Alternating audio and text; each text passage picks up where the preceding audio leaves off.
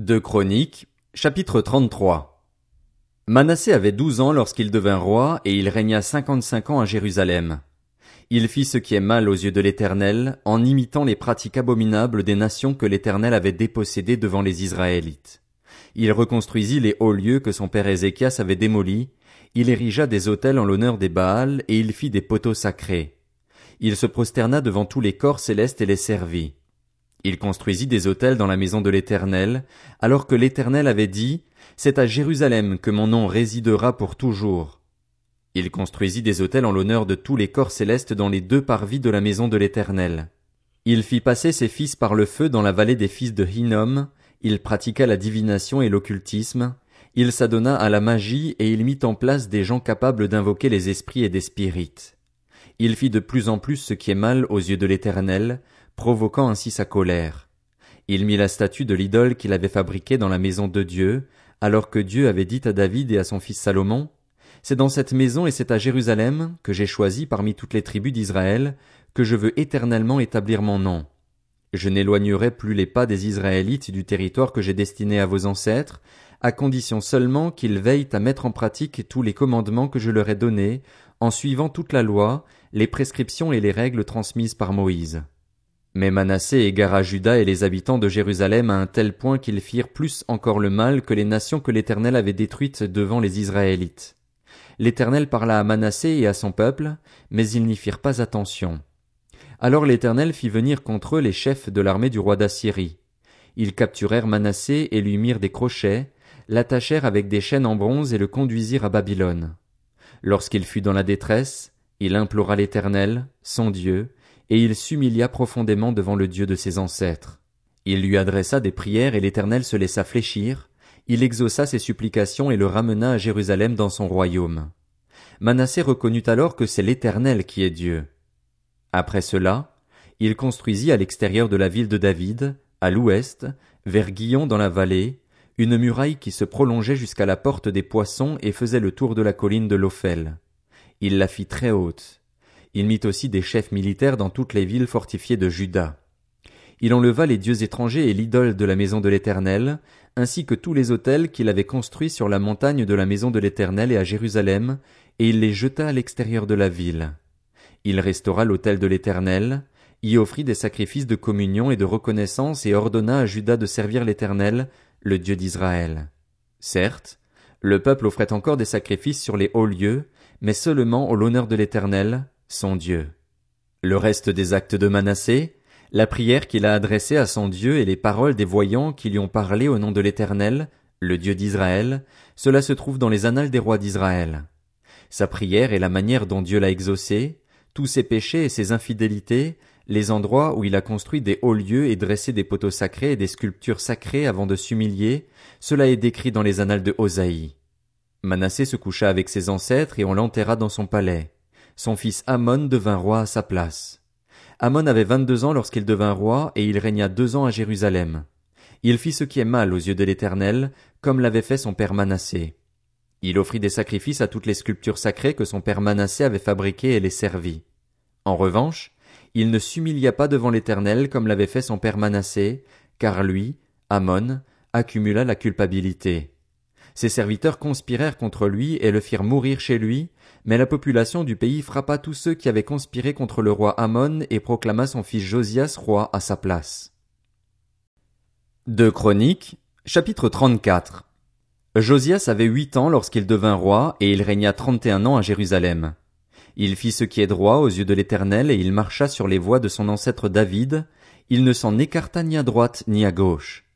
La huitième année de son règne, alors qu'il était encore jeune, il commença à rechercher le Dieu de son ancêtre David, et la douzième année il commença à purifier Juda et Jérusalem des hauts lieux, des poteaux sacrés, des sculptures sacrées et des idoles en métal fondu. On démolit en sa présence les autels des Baals, et il abattit les piliers consacrés au soleil qui étaient dessus, il brisa les poteaux sacrés, les sculptures sacrées et les idoles en métal fondu et les réduisit en poussière, et il dispersa la poussière sur les tombeaux de ceux qui leur avaient offert des sacrifices. Quant aux ossements des prêtres, il les brûla sur leurs autels. C'est ainsi qu'il purifia Juda et Jérusalem. Dans les villes de Manassé, d'Éphraïm, de Siméon et même de Nephtali, et dans leurs ruines tout autour, Il démolit les autels, mit en pièces les poteaux sacrés et les sculptures sacrées jusqu'à les réduire en poussière, et il abattit tous les piliers consacrés au soleil dans tout le pays d'Israël. Puis il retourna à Jérusalem. La dix-huitième année de son règne, après avoir purifié le pays et le temple, il envoya Shaphan, fils d'Atsalia, Maazéja, chef de la ville, et l'archiviste Joar, fils de Joachaz, réparer la maison de l'Éternel, son Dieu. Ils allèrent trouver le grand prêtre Ilkija et lui donnèrent l'argent qui avait été apporté dans la maison de Dieu. Les Lévites gardiens des portes l'avaient reçu de Manassé, d'Éphraïm et de tout le reste d'Israël ainsi que de tout Juda et Benjamin et des habitants de Jérusalem. On le confia aux responsables chargés des travaux dans la maison de l'Éternel. Et ils l'employèrent pour ceux qui travaillaient aux réparations de la maison de l'Éternel, pour les charpentiers et les maçons, pour les achats de pierres de taille et de bois destinés aux poutres et à la charpente des bâtiments que les rois de Juda avaient détruits. Ces hommes agirent avec honnêteté dans leur travail. Ils étaient sous la surveillance de Jacat et Abdias, Lévites issus des descendants de Merari, de Zacharie et Meshulam, qui descendaient des Kéatites, et de tous les Lévites qui étaient d'habiles musiciens. Ils étaient responsables des porteurs et dirigeaient tous les ouvriers occupés aux divers travaux. Il y avait aussi des Lévites secrétaires, commissaires et portiers. Au moment où l'on sortait l'argent qui avait été apporté dans la maison de l'Éternel, le prêtre Ilkija trouva le livre de la loi de l'Éternel transmise par Moïse.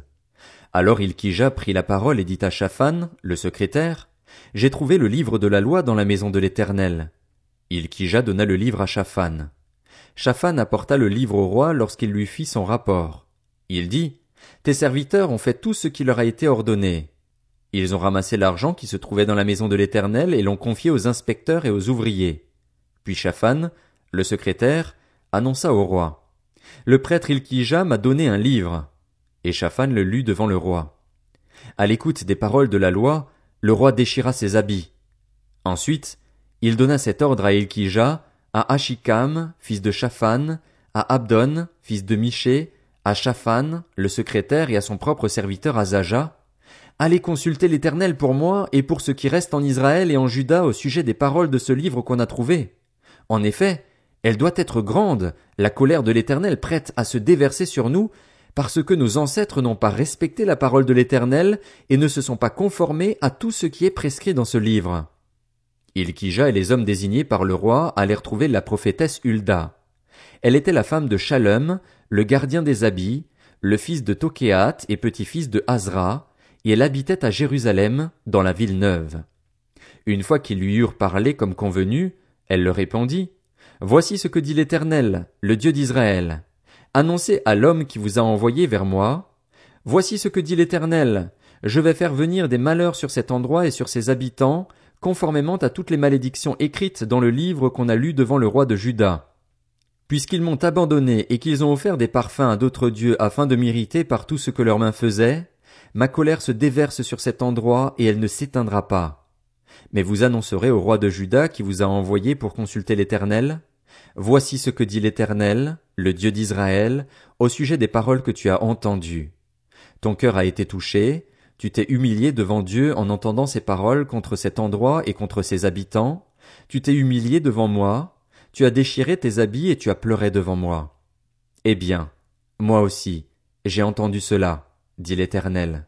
Je te ferai rejoindre tes ancêtres, tu rejoindras la tombe dans la paix et tes yeux ne verront pas tous les malheurs que je ferai venir sur cet endroit et sur ses habitants. Ils rapportèrent cette réponse au roi. Le roi fit rassembler tous les anciens de Juda et de Jérusalem. Puis il monta à la maison de l'Éternel avec tous les hommes de Juda et les habitants de Jérusalem, les prêtres, les Lévites et tout le peuple, du plus grand au plus petit. Il lut devant eux toutes les paroles du livre de l'Alliance qu'on avait trouvé dans la maison de l'Éternel. Le roi se tenait sur son estrade et il conclut une alliance devant l'Éternel. Il s'engagea à suivre l'Éternel et à respecter ses commandements, ses instructions et ses prescriptions de tout son cœur et de toute son âme, en appliquant les paroles de l'alliance écrite dans ce livre. Il fit s'engager dans l'alliance tous ceux qui se trouvaient à Jérusalem et en Benjamin, et les habitants de Jérusalem se conformèrent à l'alliance de Dieu, du Dieu de leurs ancêtres. Josias fit disparaître toutes les pratiques abominables de tous les territoires appartenant aux Israélites, et il obligea tous ceux qui se trouvaient en Israël à servir l'Éternel, leur Dieu. Pendant toute sa vie, ils ne se détournèrent pas de l'Éternel, le Dieu de leurs ancêtres. De Chroniques, chapitre 35. Josias célébra la Pâque en l'honneur de l'Éternel à Jérusalem, et l'on égorgea l'agneau pascal le quatorzième jour du premier mois. Il établit les prêtres dans leurs fonctions et les encouragea au service de la maison de l'Éternel. Il dit aux Lévites qui enseignaient tout Israël et qui étaient consacrés à l'Éternel, Placez l'arche sainte dans le temple qu'a construit Salomon, fils de David, le roi d'Israël. Vous n'avez plus à la porter sur l'épaule. Servez désormais l'Éternel, votre Dieu, et son peuple, Israël. Tenez-vous prêts par famille selon vos divisions, suivant les prescriptions de David, le roi d'Israël, et de son fils Salomon. Occupez votre place dans le sanctuaire en fonction des différentes familles définies pour vos frères, les membres du peuple, et de la répartition des familles des Lévites. Sacrifiez l'agneau pascal, consacrez-vous et préparez-le pour vos frères en vous conformant à la parole de l'Éternel transmise par Moïse. Josias préleva pour les membres du peuple, pour tous ceux qui se trouvaient là, des agneaux et des chevreaux au nombre de trente mille, le tout pour la Pâque, ainsi que trois mille bœufs. Cela fut pris sur les biens du roi. Ses chefs prélevèrent aussi des offrandes volontaires pour le peuple, les prêtres et les lévites. Ilkija, Zacharie et Jéiel, qui étaient responsables de la maison de Dieu, donnèrent deux mille six cents agneaux et trois cents bœufs aux prêtres pour la Pâque. Konania, Shemaéja et Nathanaël, ses frères, Achabia, Jéiel et Josabad, chefs des Lévites, donnèrent cinq mille agneaux et cinq cents bœufs aux Lévites pour la Pâque. Le service s'organisa, et les prêtres et les Lévites occupèrent leur place selon leur division, d'après l'ordre du roi. Ils égorgèrent les victimes de la Pâque. Les prêtres faisaient l'aspersion du sang qu'ils recevaient des Lévites, et les Lévites enlevaient la peau des victimes. Il mettait les éléments destinés aux holocaustes à part pour les donner aux différentes familles des membres du peuple, afin qu'ils les offrent à l'Éternel conformément à ce qui est écrit dans le livre de Moïse. Ce fut le cas pour les bœufs. Ils firent cuire l'agneau pascal au feu, conformément aux règles. Quant aux choses saintes, on les fit cuire dans des marmites, des chaudrons et des poêles. Puis ils s'empressèrent de les distribuer à tout le peuple. Ensuite ils préparèrent ce qui était pour eux et pour les prêtres. En effet, les prêtres, les descendants d'Aaron furent occupés jusqu'à la nuit à offrir les holocaustes et les graisses. C'est pourquoi les Lévites préparèrent ce qui était pour eux et pour les prêtres, les descendants d'Aaron.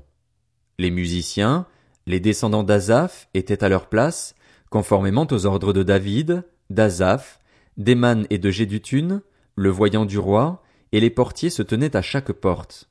Ils n'eurent pas à s'écarter de leur service, car leurs frères, les Lévites, préparèrent ce qui leur était destiné.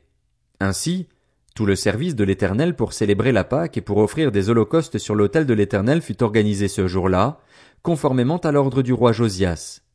Les Israélites qui se trouvaient là célébrèrent la Pâque à ce moment-là et la fête des pains sans levain pendant sept jours.